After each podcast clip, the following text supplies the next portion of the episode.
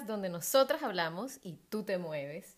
Esperamos que estés terminando de ponerte los zapatos de deporte o las zapatillas, como diría yo, y te estés preparando para pasar estos próximos minutos con nosotras mientras caminas y te activas un poco ese cuerpo. Hola, yo soy Mika y yo soy Chris y somos las fundadoras de Scrap and Fit, una comunidad de mujeres que decidieron estar feliz y saludables cambiando sus hábitos.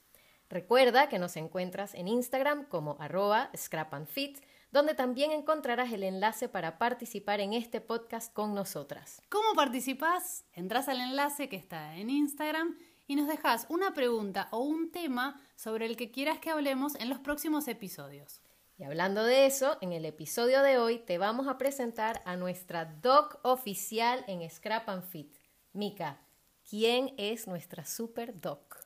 Es la doctora Carolina Crispino, médica funcional e integrativa especializada en nutrición y salud metabólica.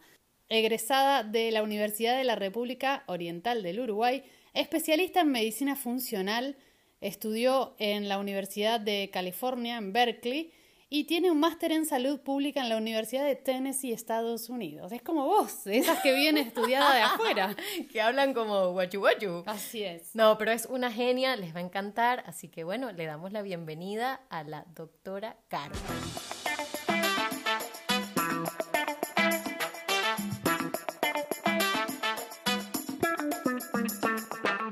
Bueno, y le damos la bienvenida a la doc de nuestra comunidad, la doctora Carolina Crispino. Hola Carolina, ¿cómo estás? Hola Mica, hola Cris, ¿cómo están? Es un gusto para mí estar conversando con ustedes, participar de esta comunidad, así que estoy absolutamente feliz de estar acá. Caro, nos encanta que seas nuestra doc oficial en la comunidad, porque creo que todas tenemos millones de preguntas para hacerte, para desmitificar un poco lo que es alimentarnos saludablemente, así que creo que eres la persona súper indicada para responder todas esas dudas. Muchísimas gracias, gracias. Sí, a mí me encanta porque es lo que, es lo que más me gusta, transmitir, compartir información, siempre basado en la ciencia, eh, y compartir y llevarlo manos a la obra es lo que me gusta. Así que feliz de estar acá. Perfecto. Manos a la obra, aparte es algo que a la comunidad la identifica bastante. Qué sí, sí. Vamos con la primera pregunta. ¿Qué es la dieta cetogénica o qué es la dieta low carb? Si es lo mismo, si hay diferencias. Mm. Contanos un poco qué, cómo empezamos a introducir este tema. Bueno, la dieta cetogénica y low carb es. Una dieta cetogénica es low carb, o sea, bajo en carbohidratos, siempre, pero una dieta baja en carbohidratos o low carb no necesariamente es cetogénica.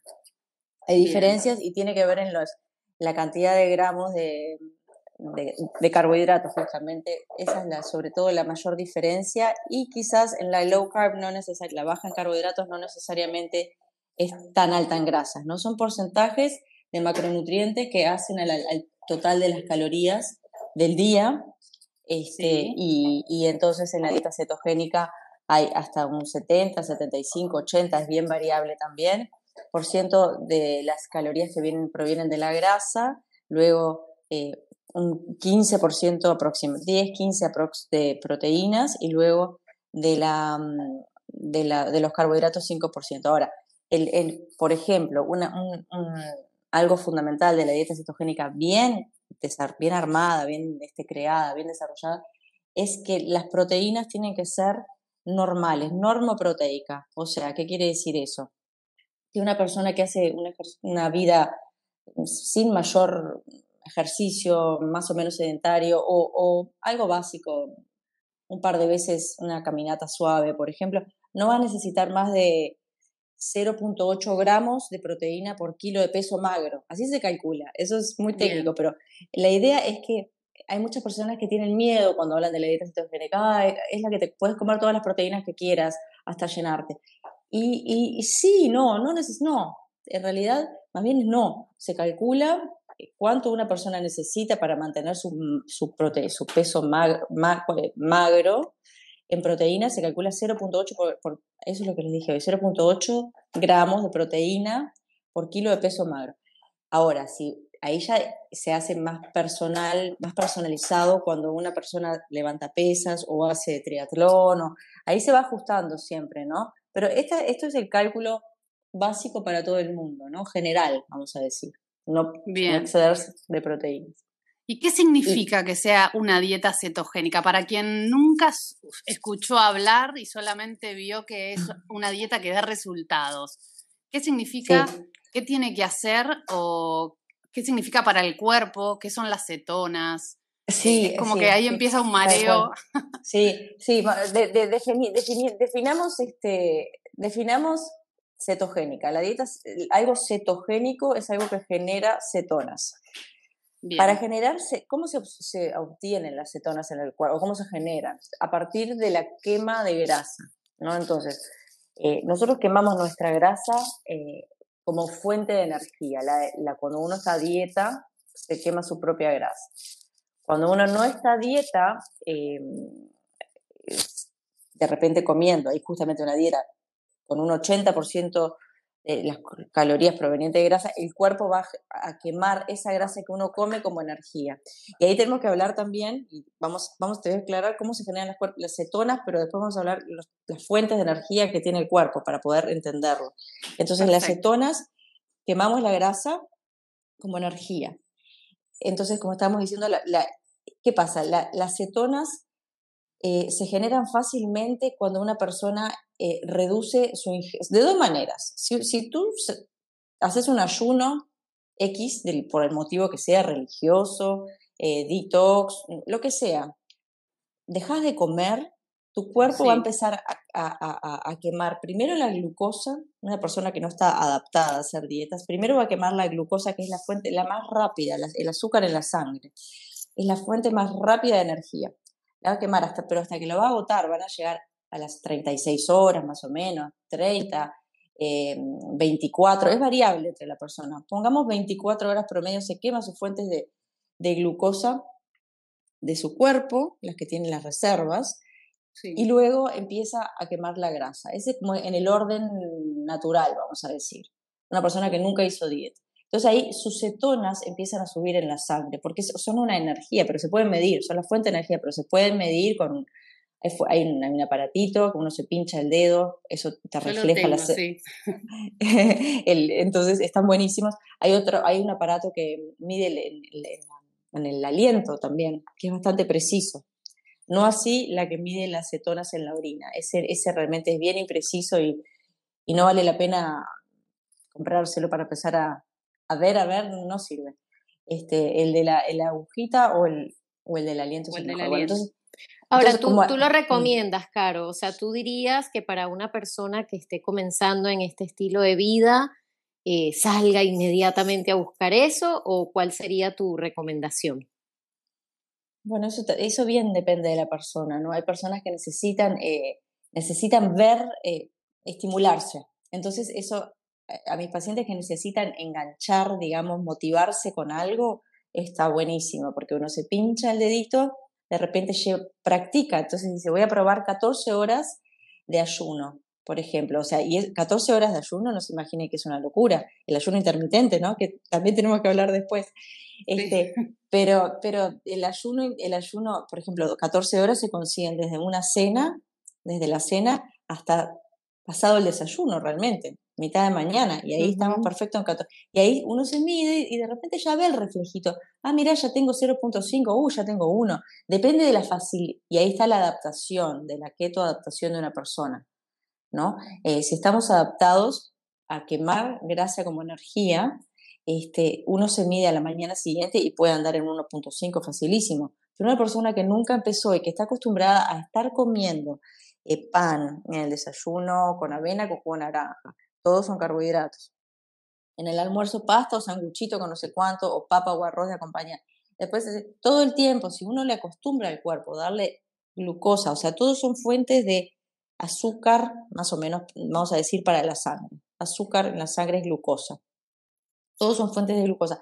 Una vez que uno está alimentando esa ruta de energía, es difícil pasar a la otra, ¿no? A claro, y que también y que también está nuestro factor cultural, digamos, ¿no? Que tenemos mucho de nuestra dieta latinoamericana o de nuestra costumbre que nos dicen, bueno, nuestro desayuno tiene que saber dulcito, ¿no? O tiene que tener el pancito. O otro de los mitos que el desayuno es la, comida más importante del día. Que... Sí, sí, que no lo es. Pero el tema es que son muchos, muchos temas, eh, muchos mitos, literalmente, y, mm. y, y, tal cual, y la cultura nos juega en contra porque, porque sí, porque está, está tal cual, es como vos decís, este, Cris, el tema del sabor dulce hay muchas personas que, que tienen que empezar el día con un sabor dulce y es un tema de hábito, absolutamente, y nada más. Porque además, eso también está el tema, ahí se junta con lo otro que dice Mica, del, del mito del desayuno en la primera eh, comida del día más importante. Y no, no lo es, la, no, no, tiene que haber. Yo hoy, por ejemplo, no desayuné eh, y, no tengo pensado desayunar y tengo toda la energía, y tengo toda la energía, y, capaz que tú, Mica, entrenaste en el día de hoy temprano y no pasó nada, y tenés toda la energía todavía. Por eso.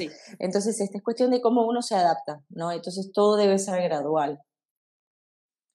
Este, y, y, y, bueno, nada, y eso. Y tenemos que. ¿por, ¿Por qué es que el desayuno lo llaman lo más importante del día? Pensando en que nosotros tuviéramos solamente un tanque energético, que es el de la glucosa. Y nos tenemos que imaginar que tenemos doble tanque, somos como un auto híbrido, literal. Entonces tenemos un tanquecito realmente de glucosa, que van a, que van a ser la, que, la que se va a consumir más rápido. Y luego tenemos eh, las grasas. Y no hay que ser, no hay que tener sobrepeso para tener que decir que tenemos un gran tanque de grasa. No, porque la grasa rinde mucho. ¿No? Entonces uno puede ser delgado y esa misma grasa rinde mucho más. De hecho, un gramo de grasa aporta 9 calorías, comparado con, con un gramo de carbohidratos que, que, aplique, que aporta 4 gramos, ¿no? De calorías. Y basado en eso, Caro, tú dirías entonces que la dieta cetogénica no es necesariamente para la gente que tenga gran sobrepeso y que, sino que también pudiese llevarla perfectamente a alguien que no tenga un sobrepeso considerable o que tenga una meta necesariamente gigante para bajar de peso, sino que la recomendarías incluso como un estilo de vida perdurable en el tiempo. Eh, sí, definitivamente sí, pero hay que, hay que hacer una distinción. Cuando uno dice dieta, eh, puede ser, también rápidamente se asocia con un plan de adelgazamiento, también es un tema cultural en realidad, porque dieta es un estilo de alimentación, es un estilo de alimentación. Hay personas que son vegetarianas porque deciden llevar una dieta vegetariana, es una forma de alimentarse y nada más. Totalmente. La, la dieta cetogénica tiene fines terapéuticos, o sea, para tratar eh, algo, ¿no? Algún desorden. Puede ser desorden del metabolismo con aumento de peso, pero también puede ser desorden en el metabolismo sin aumento de peso. Y ahí está lo que me decían. Uno puede hacer esta dieta y esta dieta está indicada realmente, científicamente indicada para revertir casos de, eh, de diabetes, por ejemplo. Y hay personas que son deportistas, no, quizás no de élite, pero deportistas semiprofesionales, de esos que se corren una maratón todos los meses o una ultramaratón, o sea, deportistas, ¿no? Personas que de repente no compiten por un país, pero que son deportistas, son deportistas al fin y al cabo. Esta gente, y se han visto varios casos, que tienen desorden, que tienen también trastorno metabólico y desarrollan diabetes que por predisposición familiar, o también la dieta del deportista, la dieta, y estoy diciendo dieta de vuelta, la forma de alimentarse del deportista es alta en carbohidratos, por aquello de que hay que darle pensando que tenemos solo un tanque energético que es el de la glucosa. Entonces, si uno va a correr una maratón que dura más de cuatro horas, eh, Van tomando esos, esos sachets de glucosa en el medio, sí. Exactamente, geles. Y, en deportistas es, es, re interesante, porque en deportistas justamente es que se, se hacen muchos estos estudios porque son muy disciplinados, se pueden ver, muchos están asociados con universidades y con equipos grandes a donde hay tiempo y dinero para investigar, entonces está buenísimo. Entonces en esta gente se, se ha visto que en el caso de cómo se pueden enfermar también con 45, 45, 50 años, están hay muchas personas que tienen trastorno metabólico y se asume que como son deportistas y son delgados, están sanos. Y no necesariamente, pueden tener su insulina, y eso lo vamos a ver seguramente después, que es un, gran marcador de, que nos sirve a nosotros mucho para hacer diagnósticos, su, valor de insulina de repente es altísimo. ¿Y eso por qué? Porque la insulina responde a la glucosa, ya lo vamos a hablar después, pero la insulina responde a la, glucosa cuando entra a la sangre, porque tiene un rol, la insulina lo que tiene que hacer es bajar la, glucosa de adentro de la sangre, la tiene que introducir en la célula. Ese es, su trabajo más o menos. Entonces, ¿qué pasa? Toma mucha, tienen miles de roles, pero ese es uno de los más importantes. Entonces, la insulina, que esta gente, los deportistas que toman geles a cada rato, toman estas bebidas eh, con electrolitos, pero que además tienen también azúcar, están subiendo, están haciendo picos de glucosa en su sangre a cada rato y la insulina responde hasta que llega un momento que, se empiezan a ver los efectos negativos, ¿no? Eh, a largo plazo. Entonces sí, se están diagnosticando muchas personas que tienen prediabetes quizás o resistencia a la insulina y de repente uno los ve y son súper delgados, están completamente en, excelente estado físico, pero tenemos ese, es inconveniente, que hay, que hay que saber, mira, y por eso la dieta cetogénica es un plan que sirve como terapia para tratar esos casos, y ahí hablamos del deportista, pero también hay personas que tienen sobrepeso, perdón, y que también hay personas que tienen sobrepeso y que tienen el, eh, que les viene excelente este tipo de nutrición, ¿no? Trabajar de peso para regular el metabolismo.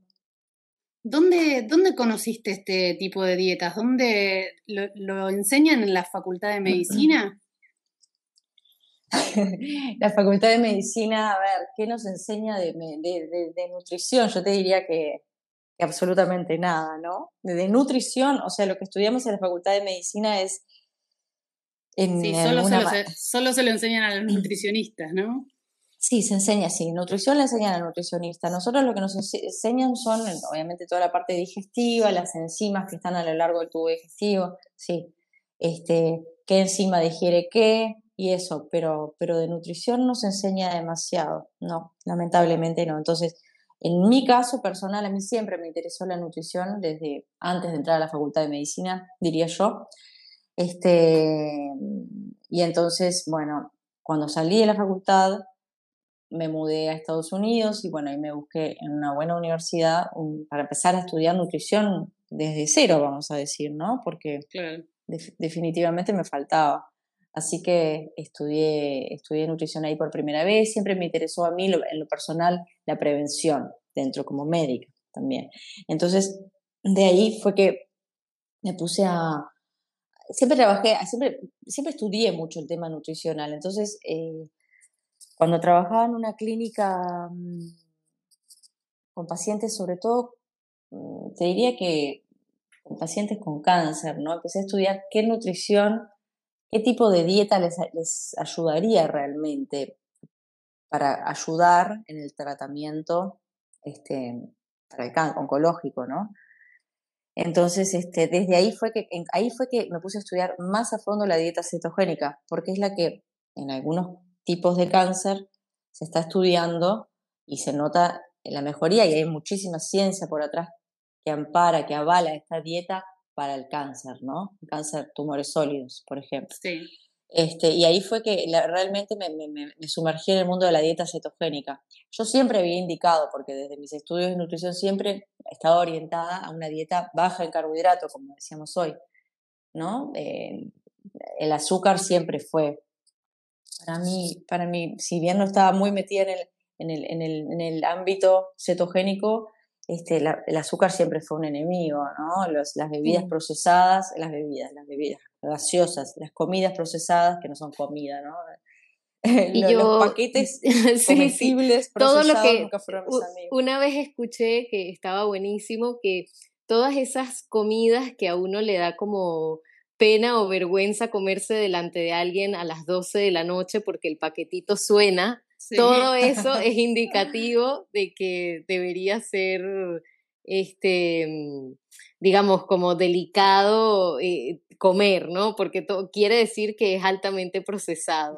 Y no, yo le contaba en, en, en, los primeros episodios que hablábamos Mika y yo sobre hacer scrap and fit y todo, que si bien yo no hice directamente la dieta cetogénica porque, bueno, también fue hace mucho tiempo cuando yo regresé a Estados Unidos, pero ya desde ahí, que no se escuchaba tanto el tema de la dieta keto, eh, yo di con un médico que para mí fue como revolucionario en ese momento, porque, bueno, la clásica teenager, adolescente, tratando de adelgazar y siempre peleando con, el con, con lo que se podía o no comer y contando las calorías hasta que di con este médico que dijo, no, o sea, el tema son los ultraprocesados, los carbohidratos, no vas a tener que contar una caloría más nunca en tu vida, ahora vas a saber lo que es comer.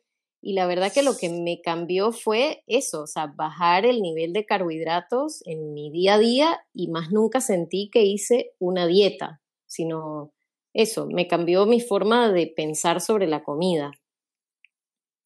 Claro, porque además todos estos ultraprocesados tienen, son adictivos, ¿no? Que por la cantidad de azúcar que tienen, así como por las grasas malísimas que tienen, ¿no? Está llena de grasas trans, eh, aceites vegetales procesados, ultraprocesados. O sea, todo eso no es, no es saludable. Entonces, y, sí, genera adicción y hay estudios también lo muestran. Hay adicción a los ultraprocesados.